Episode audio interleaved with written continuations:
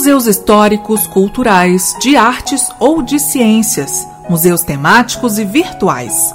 A importância desses espaços na sociedade é celebrada anualmente no dia 18 de maio, desde 1977.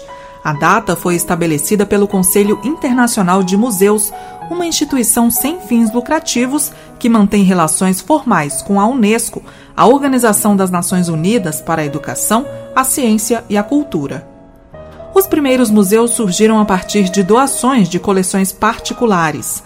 Em 1677, o intelectual britânico Elias Ashmole ofereceu à Universidade de Oxford livros, equipamentos médicos e amostras como pedras nos rins, espécimes de história natural de peixes, pássaros e animais exóticos, incluindo um osso de dinossauro e também uma bola de cristal que teria sido usada para fazer previsões. Os artefatos doados deram origem ao Ashmolean Museum em 1683. No Brasil, o mais antigo é o Museu Nacional da Universidade Federal do Rio de Janeiro. A instituição científica foi criada em 1818 por Dom João VI como Museu Real, mas foi destruída por um incêndio em setembro de 2018. O projeto de restauro e recuperação está em andamento e o local só deve reabrir ao público em 2022.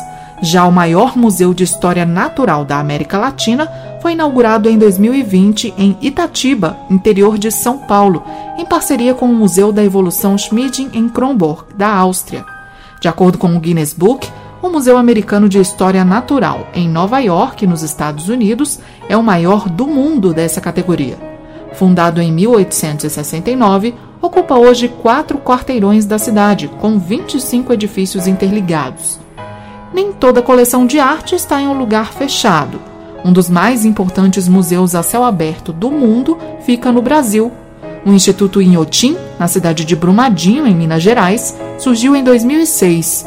O local tem cerca de 700 obras de mais de 60 artistas brasileiros e estrangeiros a exibição de arte contemporânea fica ao ar livre, em meio a um jardim com mais de 4.300 espécies botânicas raras. História hoje. Redação: Beatriz Evaristo. Sonoplastia: Messias Melo.